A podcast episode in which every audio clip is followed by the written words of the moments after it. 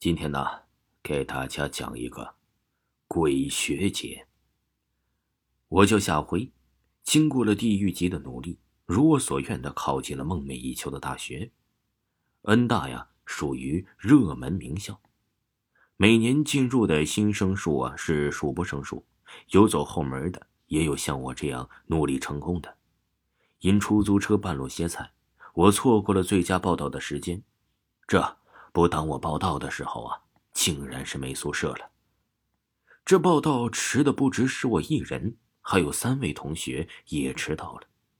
不知道怎么的，为了给我们安排宿舍，那老师竟然通知校长开启了会议。我就郁闷了，不就是安排一间宿舍吗？有必要那么麻烦吗？数个小时的会议终于结束，一名老师领着我们四人呢去了宿舍。老师把我们呢带到了学校后山。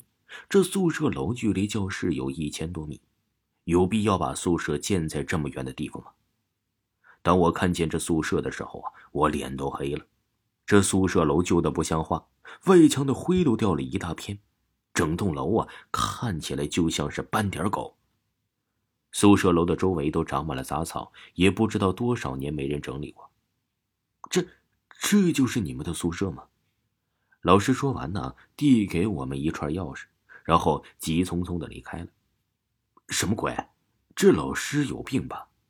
你们好，我叫夏辉。抱怨完呢，我向其他三人呢打着招呼。他们三人性格都不错。经过一番介绍，寝室其他三人呢分别叫阿峰、阿明、阿正。我推开宿舍楼的大门，我这一推，顿时尘土飞扬。我散散手，向后退出去几步。待尘土飘扬后，只见宿舍楼内呀，地板、墙皮到处都是灰尘。阿正有点嫌弃的看了看手中的钥匙，阿正笑呵呵的道：“行了，你们别一副被强奸的样子，既来之则安之，行吗？”阿明夺过了阿正手中的钥匙，钥匙有块铁牌，上面写着三零四，这应该是这个宿舍的房号吧。来到三楼三零四房。当时阿明打开房间时，我们四人都懵了。这房间呢也忒干净了。一路走来呀，我们看了不少寝室，那些寝室布满了灰尘，可这间寝室竟然一点灰尘都没有。房间有四十平，一间厕所，还有一间卧室。卧室里放着两张上下铺铁床，铁床已经出了锈痕，它与这整洁的卧室啊是格格不入。这里怎么都这么干净啊？阿峰奇怪的问道。我们都是不解的摇摇头。经过一番的思索后，我们一致认为是老师帮忙打扫的。我们忽略了一点：老师既然来打扫，那么走道上满地的灰尘应该会留下老师的脚印呢。我们试了试铁床的牢固程度，见没什么问题后啊，我们铺上了草席，放上了枕被。新生报道还有三天才开始正式军训，反正第二天没事我们决定大喝一顿。我们出去买酒，回宿舍楼时，美团外卖呀刚好把吃的送过来了。宿舍呀没桌，我们就在地上喝起了。三人摆弄着吃的，阿明负责整理着酒杯。当一切准备就绪后啊，我们举起了手中的杯，大喊一声“干杯”。忽然，我们三人定格住了。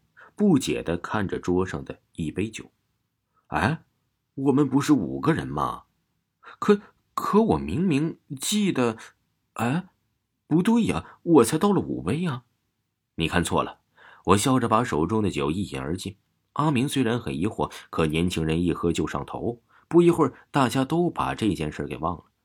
我们喝的比较急，不一会儿，一个个的都开始大舌头了。就是学生喝酒较少，酒量可现的很。当我们再次放下杯时，阿明却忽然说道：“我想起来了，我看见的第五个人好像是个女的，虽然不记清楚她的长相了，可我记得她有一身长发，穿的学生短裙制服。”哎，我看你是单身多年，思女思成幻觉了。”阿峰逗趣的说。几个人呢打趣了几句，再次喝起，一顿酒喝了将近两小时，最后大家昏昏沉沉的爬回床上睡觉了。爬到上铺，我躺到床上时，我瞥了眼地上的垃圾。算了，睡了起来啊，再收拾吧。听众朋友，鬼学姐还有下集，继续为您播讲。